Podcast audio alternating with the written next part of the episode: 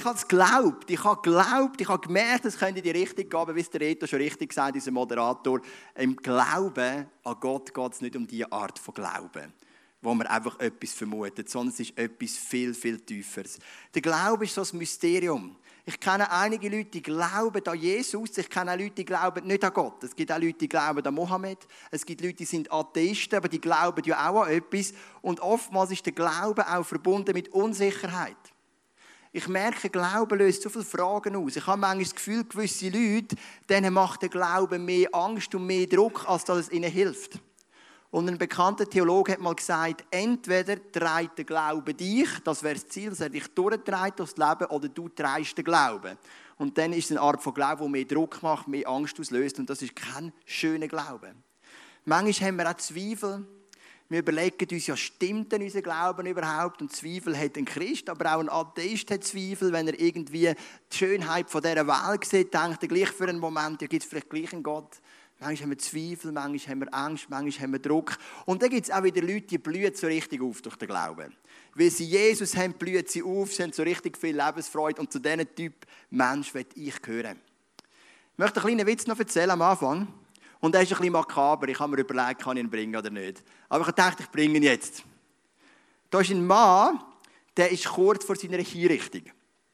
Auf einem elektrischen Stuhl. Es gibt etwas, was ihm eine Hoffnung gibt. Er weiß, ich habe den besten Anwalt vom ganzen Land engagiert. Wenn mich einer noch rausboxen kann, dann der. Es kommt der Moment vom Tag der Hinrichtung und wie es so ist in allen Filmen, oder? Dem letzten Moment kommt noch der Anwalt, springt noch rein, er sitzt schon auf dem Stuhl und sagt, ich habe zwei Nachrichten für dich. Eine gute und eine schlechte. Der Mann auf dem elektrischen Stuhl sagt, ja, bringt zuerst die schlechte. Der hat gesagt, ich kann leider die Hinrichtung nicht aufschieben. Der Mann ist natürlich traurig und sagt, ja, was ist denn die gute? Dann sagt der Anwalt, mir ist es mindestens gelungen, die Spannung zu halbieren. Er hat gesagt, es ist ein bisschen makaber. Er hat gesagt, aber ich merke, die meisten haben doch verstanden. Und er hat eine tiefe Bedeutung, finde ich, in Bezug auf den Glauben.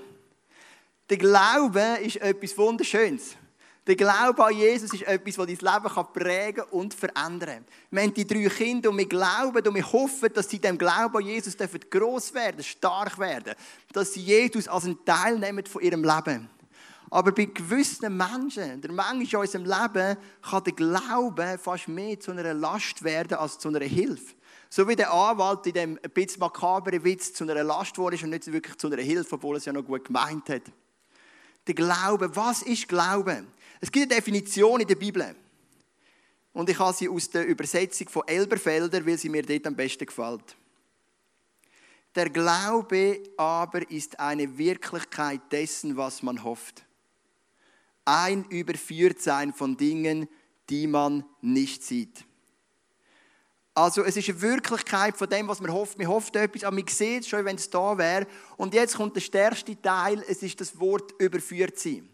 Glauben kannst du per Definition nicht selber machen.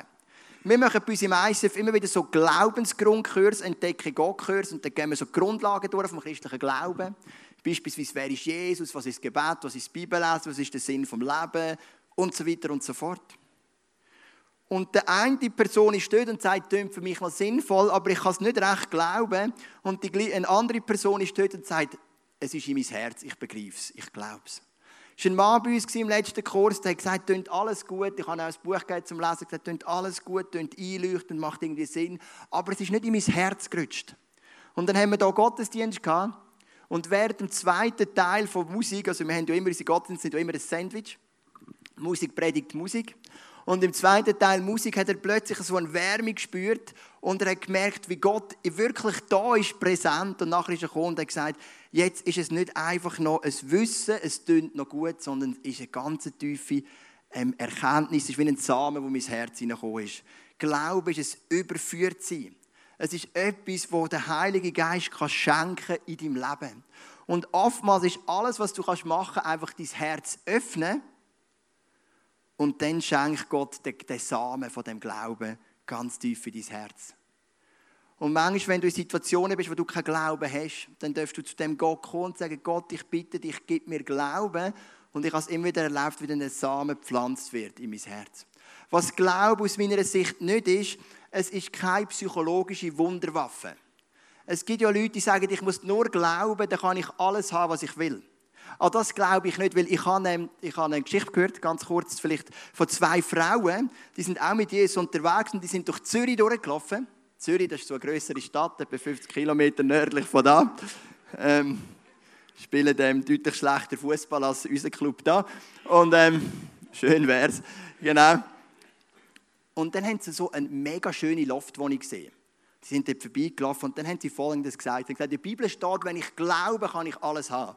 Also sie haben gesagt, im Namen von Jesus, ich nehme es in Anspruch, dass die Loftwohnung uns gehört. An diese Art von Glauben glaube ich nicht. Der Benny Hinn ist ein bekannter Theologe und er hat mal gesagt, ich glaube nicht an Glauben, sondern ich glaube an einen grossen Gott. Das ist nicht das Gleiche. Ich glaube an Glauben, dann wird der Glaube zum Gott. Aber ich glaube nicht an Glauben, sondern ich glaube an einen grossen Gott. Und das ist meine Art von Glauben. Und der große Gott wird immer wieder den Samen von Glauben in dein Herz hineinpflanzen. Wann kommt das Wort Glauben der Bibel das erste Mal vor? Im Alten Testament, das sind die 39 Bücher vor Jesus, und dann gibt es noch das Neue Testament, das sind die 27 Bücher nach Jesus, gibt es das Wort Glauben nur 30 Mal. Im Neuen Testament dann fast 300 Mal. Und das erste Mal kommt es vor bei einem Menschen namens Abraham. Gott sagt zum Abraham, ich werde dir Nachkommen geben, so viel wie Sterne am Himmel und Sand am Meer. Der Abraham hat aber ein Problem gehabt. Er war schon alt und sie haben noch kein Kind gehabt. Und so funktioniert manchmal Glaube bei Gott. Er, er, er, er tut uns einen Samen pflanzen in unmöglichsten Situationen, wo Menschen einfach keinen Sinn mehr machen. Und dann heißt es Abraham, er dann noch Abraham geheißen. Ähm, und dann heißt es Abraham glaubte dem Herrn. Er hat es einfach geglaubt. Gott hat ihm das gesagt, er hat gewusst, es gibt genügend, was darauf hindeutet, menschlich gesehen. Ich bin alt, die Frau ist unfruchtbar, ein grosses Volk, woher und wohin. Aber es heisst, er hat einfach geglaubt. Im Neuen Testament kommt dann Glaube ein bisschen andere Bedeutung über. Das griechische Wort Pisteo bedeutet simpel und einfach Vertrauen. Ich vertraue meinem Gott. Dem Jesus, der freiwillig für mich auf die Erde gekommen ist, für mich gestorben ist. Und ich möchte dir das geschwind erklären. Warum ist das Vertrauen wichtig? Es gibt in der Bibel ein Prinzip und auf dem Prinzip sind eigentlich alle Religionen grundsätzlich aufgebaut. Das Prinzip nennt sich das Prinzip vom Sagen. Also es steht für Sagen und das Prinzip vom Fluch. Sagen und Fluch. Im Hinduismus, Buddhismus würde man sagen, das ist Karma. Wir haben immer das, aber es gibt das Prinzip von Sagen und von Fluch. Und im Alten Testament wird immer wieder erwähnt, wenn du in diesen Gesetzen gehorchst, wo Gott für dich parat ist, bist du im Sagen. Die 10 Gebote und die anderen 623 Gebote, die es noch gibt. 613 Gebote sind es genau, die erwähnt werden. Du bist im Sagen, wenn du die befolgst. Das ist ein mega Verssystem. Befolge ist Sagen. Und wenn sie nicht befolgst, dann rutschst du über in Fluch. Es ist ganz ein einfaches System. Das heißt, wer im Sagen ist, der wird fruchtbare Ernten haben und so weiter. Da gibt es viele Versprechungen. Wer im Fluch ist, der wird das eben alles nicht haben. Jetzt gibt es verschiedene Levels, wie du das Gesetz kannst brechen im Alten Testament. Du kannst beispielsweise einen Todsünd begehen. Dann ist es spät, dann gibt es keinen Weg mehr zurück in Sagen. Du kannst auch etwas Kleineres begehen, dann nimmst du ein Tier, du es opfern, du deine Hände auf seinen Kopf legen, das Tier wird geschlachtet. Das ist mega heftig und das ist auch mega brutal für WWF und so weiter. Es ist wirklich kein schöner Vers, wenn man Tier gerne hat, finde ich auch. Und wenn du das Tier schlachtest, wird deine Sündenart auf das Tier übertragen und du kommst zurück in die Linie vom Segen. Du bist wieder in der Segenslinie. Das Volk Israel als Ganzes hat immer wieder sich von Gott entfernt, ist von Gott davongelaufen, hat andere Götter angebetet, hat Gott den Rücken zugekehrt. Und immer wieder sind sie gekommen, haben Buß tun, haben umgekehrt tun und sie sind vom Segen im Fluch und zurück ins Segen. Das System ist nicht aufgehoben bis heute. Das ist auch im Neuen Testament noch so. Nur gibt es einen Unterschied. Der Unterschied ist, Jesus hat den Fluch getragen. Im Kolosser Kapitel 2 heißt Jesus ist für dich und für mich zum Fluch geworden. Das heißt, wenn immer ich sündige gegen das Gebot von Gott verstoße, dann muss ich nicht mehr wechseln in die Fluchlinie, weil Jesus den Fluch schon getragen hat. Also ich darf in der Segenslinie bleiben. Ich habe Anspruch auf Vergebung, weil Jesus den Fluch für mich trägt. Aber es gibt eine Voraussetzung, dass ich das Geschenk einlöse von dem Fluch trage. Und das ist der Glaube. Durch Glauben löse ich das ein, dass ich sage, Jesus, du trägst den Fluch für mich an meiner Stelle und es tut mir leid, dass ich deine Gesetze ver ver verletzt habe, dass ich dir nicht gehorsam war, was auch immer. Und dann kommt Vergebung rein und das passiert durch Glauben. Und das ist das zentralste Element vom Glauben, dass du begreifst, was Jesus wirklich für dich gemacht hat. Und es heißt im Römer 3, Vers 25, ist ein wunderschönes Buch vom Neuen Testament. Um unsere Schuld zu sühnen, hat Gott seinen Sohn am Kreuz vor aller Welt sterben lassen. Jesus hat sein Blut für uns vergossen, das erinnert an die Tieropfer vom Alten Testament, und mit diesem Opfer die Vergebung für alle erwirkt, die daran glauben. Also du siehst, der Fokus liegt auf dem Glauben und nicht auf dem Einhalten der Gesetze. Und so heißt es zwei Vers später, weil wir nicht aufgrund irgendeines Gesetzes, das unsere eigene Leistung verlangt, von Gott angenommen werden, sondern allein auf der Grundlage unseres Glaubens. Im Neuen Testament hat das Glauben, oder wir können es auch übersetzen mit Vertrauen, das Vertrauen auf den Gott und auf das, was Jesus für dich und für mich gemacht hat, bekommt den Fokus. Im Alten Testament ist es der Fokus auf dem Einhalten vom Gesetz, im Neuen Testament kommt der Fokus auf den Glauben. Und wenn man dann weiter schaut, im Neuen Testament merkt man, es gibt so wie drei Ebenen vom Glauben. Das erste, und das ist der wichtigste Glaube, ist einfach Glauben an Erlösung. Du weißt, Jesus ist für mich zum Fluch geworden. Er hat gezahlt. Ich darf angenommen werden, weil Jesus gezahlt hat. Er ist zum Fluch geworden für mich und ich darf in der Segenslinie bleiben. Das ist der Glaube an die Erlösung. Vielleicht bist du da und du sagst, es klingt nicht schlecht. Aber jetzt auch nicht besonders gut. Es klingt so irgendwo noch einleuchtend, aber irgendwie glauben kann ich das nicht. Der Glaube, der kann dir nur Gott schenken. Die Bibel nennt das auch Offenbarung. Das ist ein Samen, wo Gott in dein Herz pflanzt. Wo du plötzlich merkst, wow, es könnte sein oder es stimmt. Das ist der Glaube, an die Erlösung. Ich habe so vielen Menschen das dürfen erklären, das Konzept von Jesus, von dem alten Bund und dem neuen Bund und auf und ab und links und rechts. Und bei gewissen Leuten haben einfach gesagt, Joel, es tönt gut, aber es macht einfach keinen Sinn. Es hat noch nie jemand gesagt, es tönt schlecht, wahrscheinlich einfach aus Anstand mir gegenüber, äh, weil er mich nicht verletzen. Aber viele haben gesagt, es tönt gut, aber irgendwie, ja, es tönt gut, anders tönt auch gut. Und ein paar Leute sind da und gesagt, das ist es. Das habe ich immer gewartet, das macht für mich Sinn, mir sind gerade die Augen aufgegangen. Das ist die eine, die eine Art von Glauben. Aus dem heraus kommt dann Glauben an biblische Versprechen. In der Bibel gibt es viele Versprechen. Jesus wird immer bei uns sein. Und so weiter und so fort. Und plötzlich merkst du, du kommst einen Glauben über für Situationen. Gott ruft dich in etwas rein. Der Reto beispielsweise, der hier moderiert hat, er hat das Windrad gegründet, einen Verein, also nicht allein, sondern mit anderen, die sich um Randständige kümmern in Luzern. Und plötzlich ist der Glaube in sein Herz gekommen, ich kann für die Menschen etwas bewegen. Das ist ein Vorgang, den kannst du nicht selber machen. Du kannst dich nur öffnen, du kannst zu Gott kommen, du kannst beten und plötzlich kommt der Samen in dein Herz. Und du merkst, das ist es. Für das gehe ich. Da gibt es einen Mann, in der Bibel ein Römer, nicht ein Jude, und der Römer hat ein krankes Kind gehabt. Und er geht zu Jesus und sagt, bitte Jesus, mach mein Kind gesund. Und Jesus, und Jesus sagt, das mache ich. Und er merkt, der Mann hat mega viel Glauben. Und dann sagt Jesus, als Jesus das hörte, wunderte er sich sehr. Er sagt zu den Menschen, die ihm gefolgt waren, eins ist sicher, unter allen Juden in Israel bin ich noch keinem Menschen mit so einem festen Glauben begegnet. Das ist etwas, was Gott ehrt. Glauben, wenn du glaubst. Und gleichzeitig ist es ein bisschen das Paradoxon, weil du nicht kannst selber machen kannst.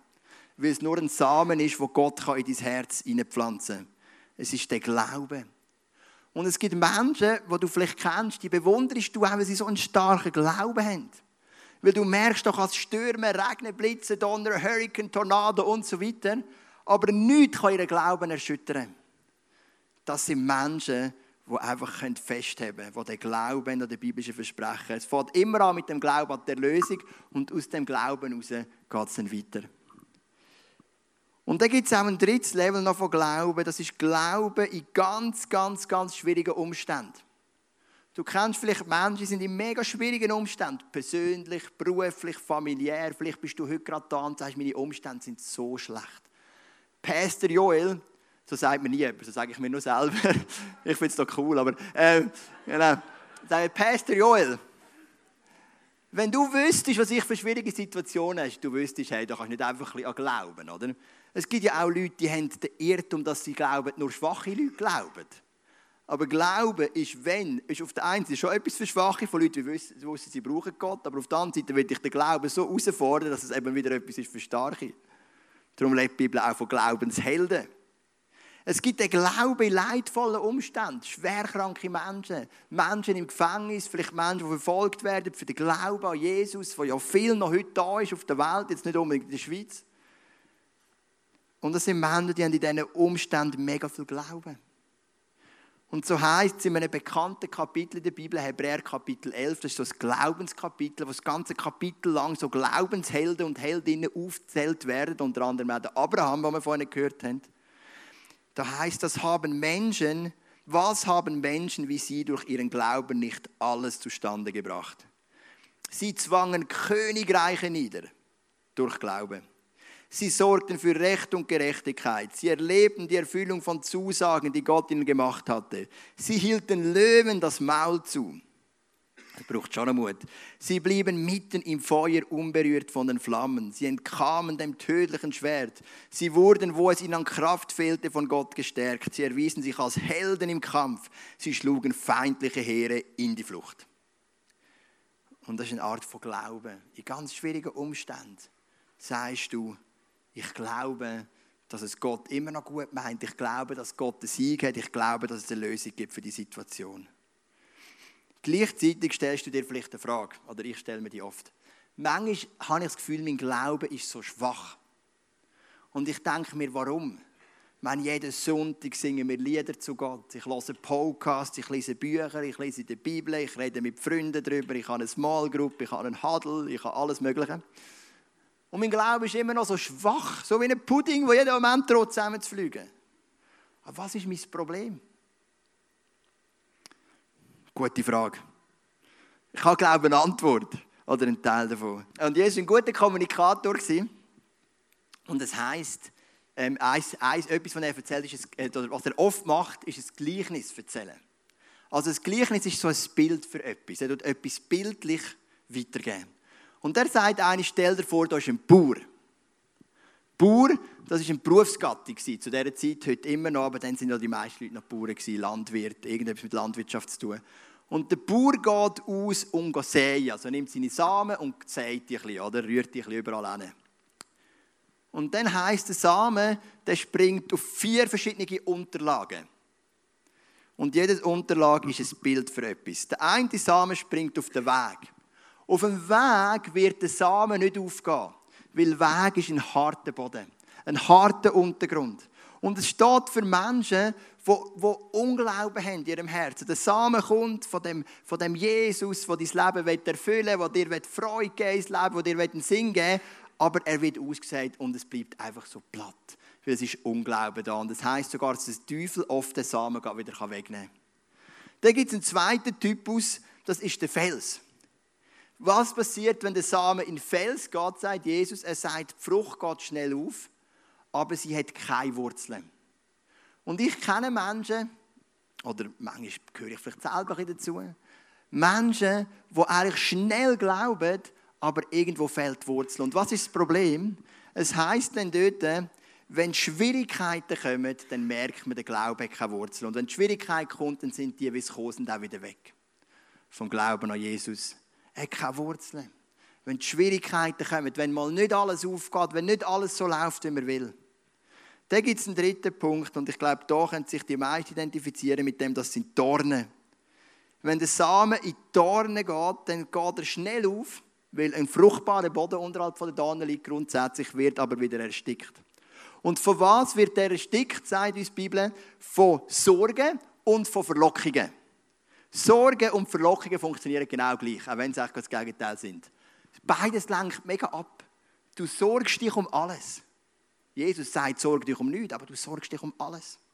Und dein Glaube wird wieder erstickt. Und Versuchungen, Verlockungen sind auch so, es lenkt dich mega ab. Ich bin auch so ein Typ. Ich, zum Beispiel meine Frau und ich, wir trinken gerne ein bisschen Wein am Abend. Das ist etwas, was wir gerne machen. Wir haben sehr gerne Wein.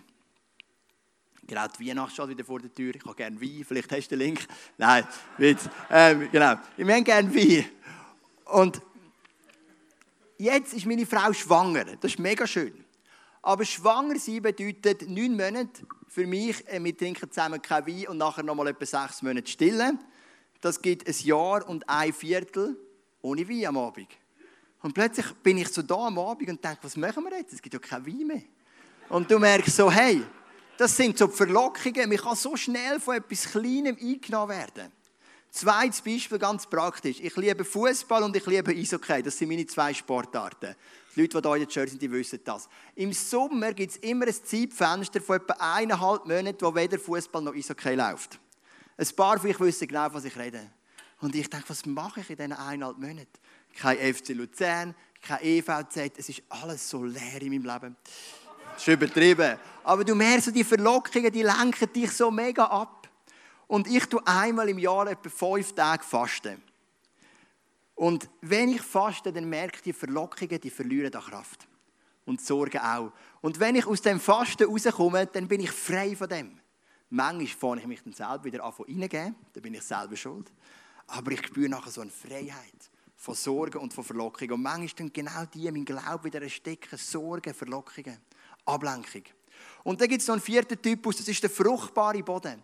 Und wenn der Glaube, der Samen in den Boden fliegt, dann geht er auf und bringt Frucht. Genau wie wir es da sind. Wunderschöne, feine Futtermais. 30-fach, 60-fach und 100-fach. Und das ist mein Wunsch. Ich möchte noch ein kurzes Zeitfenster nehmen, um über etwas reden, wo ich glaube, in der Kirche zu wenig geredet wird. Und das ist über Zweifel. Es gibt Menschen da innen, die glauben an Jesus und haben doch oft so viel Zweifel. Und wenn du im Umfeld bist von anderen Christen, traust du dich nicht zu outen, weil du denkst, Zweifel gleich schwacher Glauben. Und vielleicht bist du da und denkst, hey, wenn ich das würde sagen, ich würde zweifeln, dann ist Gott böse auf mich. Weil im Jakobus heißt, Gott will nicht, dass wir zweifeln. Das ist eine Seite. Aber im Judasbrief heißt es, also ist nicht, das ist der Judas, der Brüder von Jesus, nicht der Judas, der ihn verraten hat. Erbarmt euch derer, die zweifeln. Also er hat ganz einen anderen, er hat gesagt, Zweifel, wir sollen uns denen erbarmen, die zweifeln. Ich persönlich bin Mensch, ich habe noch etwa die Zweifel. Ich möchte eine Story erzählen. Ich habe ein zweites Highlight erlebt in den letzten drei Wochen. Der Pascal hat es schon erwähnt, als er eine Moderation gemacht hat vor zwei Wochen. Wir sind auf einer Bergtour. Sechs Männer vom ICF Luzern sind auf eine extrem kreative Idee gekommen und haben gesagt, lass uns einen von unseren vielen 4000er besteigen in der Schweiz. Wir sind dann dort aufgereist. Am ersten Tag haben wir 1200 Höhenmeter gemacht auf einem Wanderweg. Das ist eigentlich schon recht streng. Ich habe dann schon gezweifelt, mag ich das? Aber ich habe gemerkt, es ist doch Wanderweg. Also es ist einfach nur streng, aber wir mag es doch, äh, wie sagt man, von der Kompetenz her ist es machbar. Dann haben wir übernachtet, am nächsten Tag haben wir gewusst, es geht auf den Gipfel. Und ich habe schon gesehen, wo das durchgeht. So Kretenwanderung, sagt man dem. Du gehst so über Kreten, auf, ab, auf, ab, bis du vom Gipfel bist.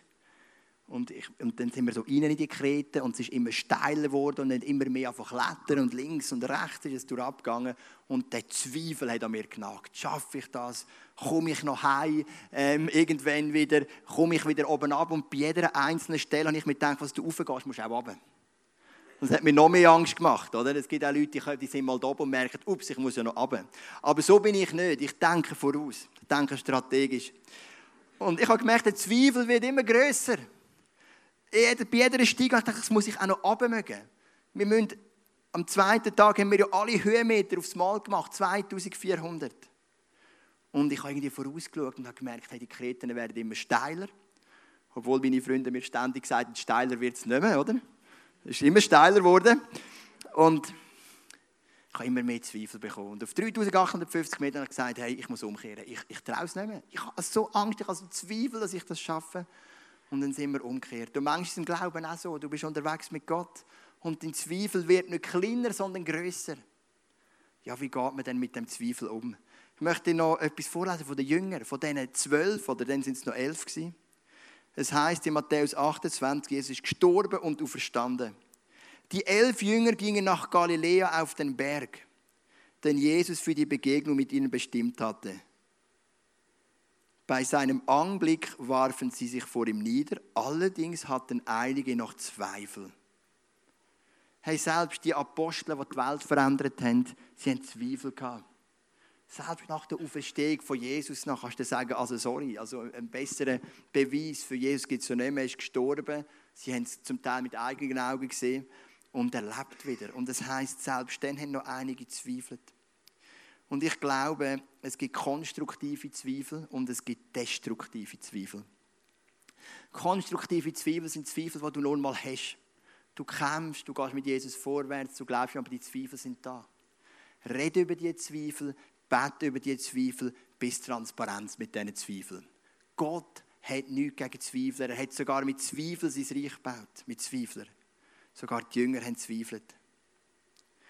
Der Judas sagt, Gott hat das Herz, sich denen zu erbarmen. Du darfst zweifeln, du darfst es sagen, du darfst es mitteilen.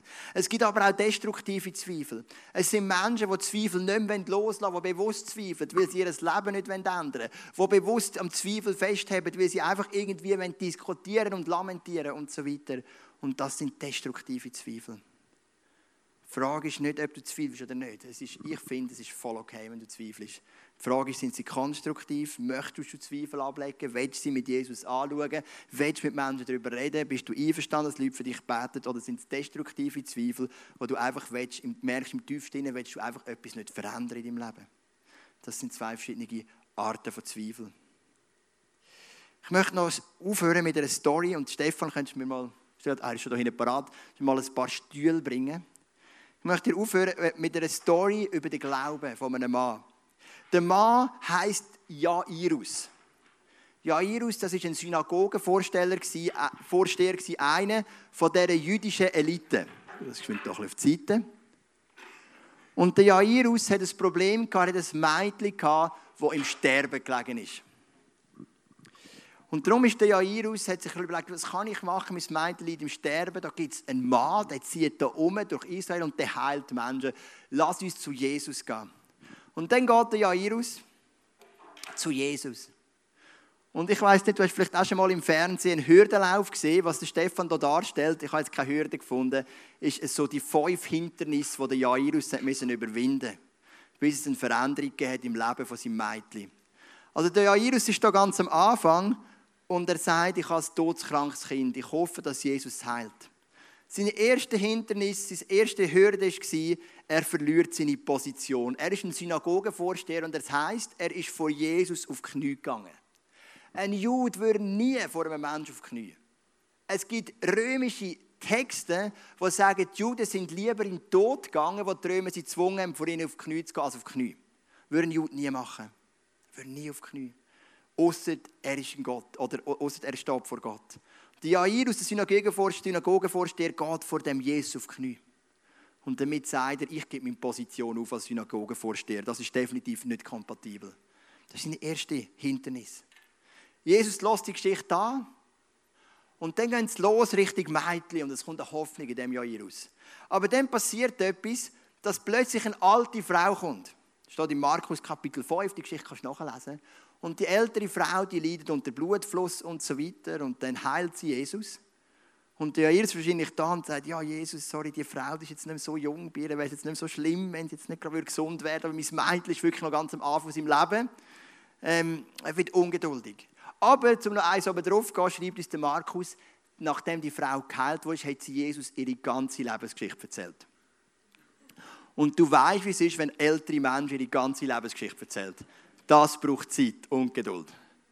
Die Jairus ist da, weil sein Mädchen ist im Sterben und die Frau fährt an bei Adam und Eva und erzählt dem Jesus die ganze Lebensgeschichte. Und weißt du, was ist noch das Tüpfchen auf mich? Jesus lässt der voll zu. Jesus könnte sagen, hey, machen wir eine Sprachnachricht auf WhatsApp, ich lasse es ab, wenn ich dann Zeit habe. Aber ähm, er lässt zu. Und die Jairus ist da.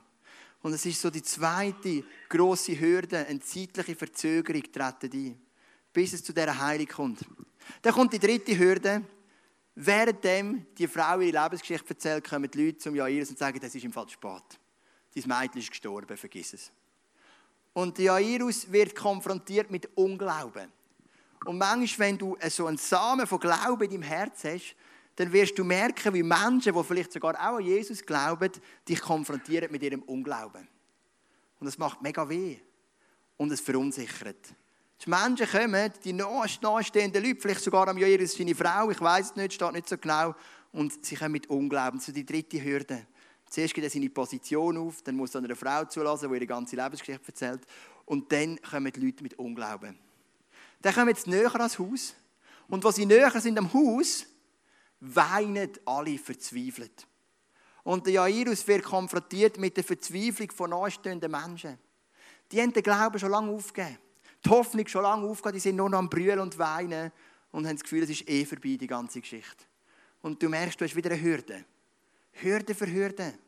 Es ist nicht ein Heilig, der einfach so kommt, sondern ein Heilig, wo ganz viel Kämpfe vorangehen.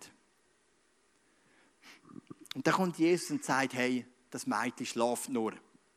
Übrigens, die Bibel sagt uns, biologisch ist sie tot.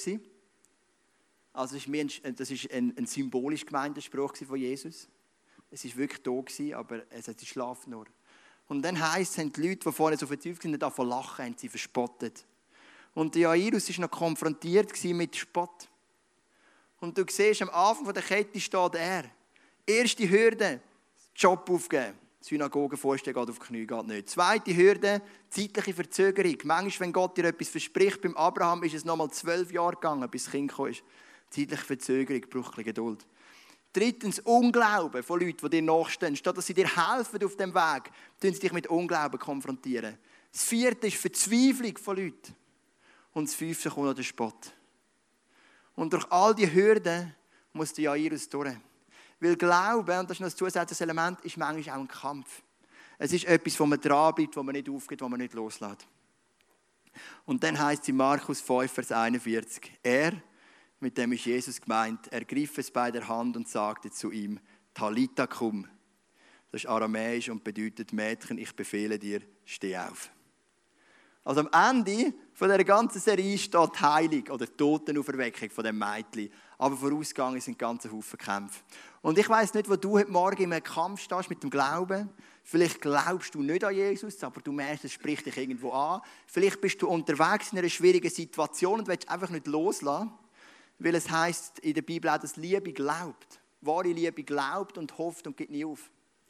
Irgendein Mensch um dich herum, wo du merkst, es ist eine Entwicklung da, körperlich, psychisch, wie auch immer. Übrigens, nächsten Sonntag werden wir über Gab von der Heilung predigen.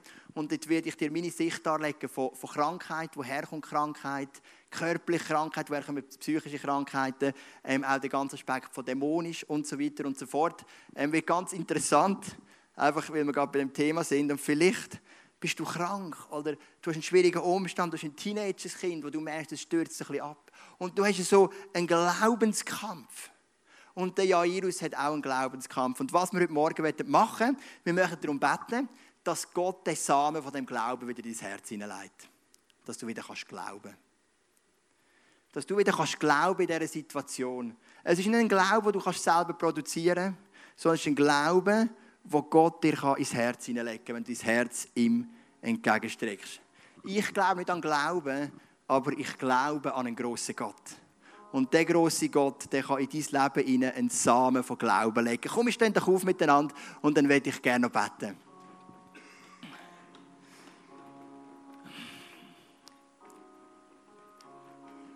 Jesus, ich möchte dir danken, dass du den Fluch getragen hast an meiner Stelle dass ich in der Segenslinie bleiben weil du den Fluch getragen hast.